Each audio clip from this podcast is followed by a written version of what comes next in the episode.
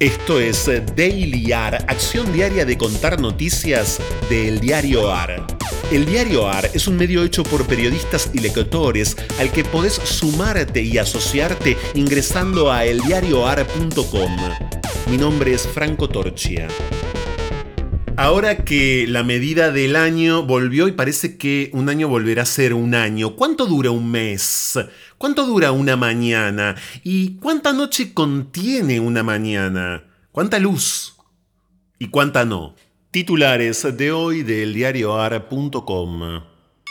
Guzmán calificó de valioso su encuentro con Georgieva, el ministro de Economía y la directora gerenta del Fondo Monetario Internacional ratificada en el cargo tras el escándalo por las estadísticas chinas, continuaron con la demorada negociación del préstamo récord que contrajo Macri. El funcionario argentino deseó que la conducción del organismo siga dando pasos que cambien la conducta, dejando atrás aquel moldeado por el poder financiero global que contribuyó a un mundo más desigual e inseguro, por otro que favorezca un desarrollo sustentable de los pueblos.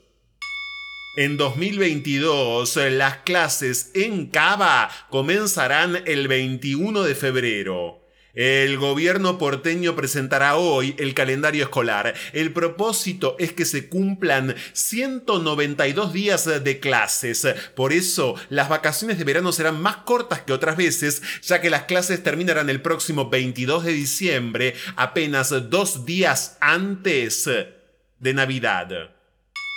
Juan Mansur consideró muy desafortunado el tuit de Aníbal Fernández a Nick. El jefe de gabinete se refirió al cruce del ministro de Seguridad con el dibujante en las redes sociales. Me quiero quedar con las disculpas públicas que pidió el ministro, apuntó el funcionario. Vergüenza. Infancias en América Latina. Crecer entre el agronegocio Definida por algunos como la chatarrería de pesticidas del mundo, América Latina es una región considerada peligrosa para niñas y niños de zonas rurales, ya que los agroquímicos impactan en sus cuerpos.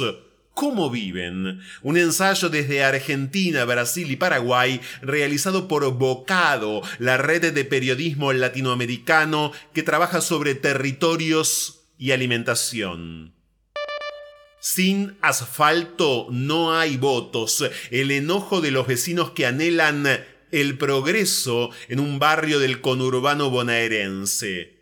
En la localidad de González Catán, en La Matanza, la avenida Domingo Escarlati es uno de los principales accesos entre la Ruta 3 y la Ruta 21. Allí, decenas de camiones del SEAMSE circulan sobre calle de tierra y mejorado. Hace décadas, el barrio reclama pavimentación, luminarias, seguridad y transporte público. Orgullo.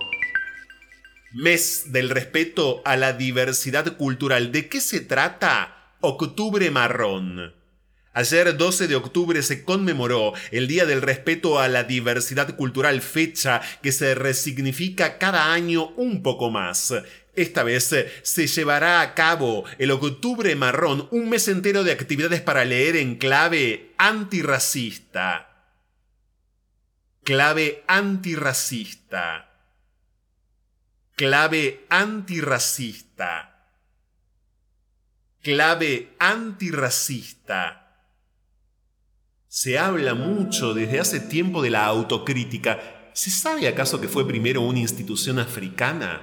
Ya sea en los dilemas de África del Norte o en las reuniones de África Occidental, la tradición quiere que los conflictos que estallan en una aldea sean debatidos en público, autocrítica en común, sin duda, con una nota de humor, sin embargo, porque todo el mundo se siente sin presiones, porque en última instancia todos queremos las mismas cosas, el cálculo, los silencios insólitos las reservas, el espíritu subterráneo, el secreto, todo eso lo abandona el intelectual a medida que se sumerge en el pueblo. Y es verdad que entonces puede decirse que la comunidad triunfa ya en ese nivel, que segrega su propia luz. su propia razón. Fragmento del ensayo Los condenados de la tierra del escritor francés caribeño Franz Fanon.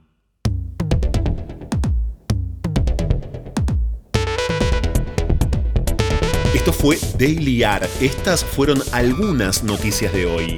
Hay muchas más y están en eldiarioar.com. Podés seguirnos en Twitter y en Instagram arroba eldiarioar. Y también en Telegram, el diario AR. Por sugerencias de textos literarios para el final, el mail es dailyar.eldiarioar.com. Diseño sonoro, Caja Mágica Estudio.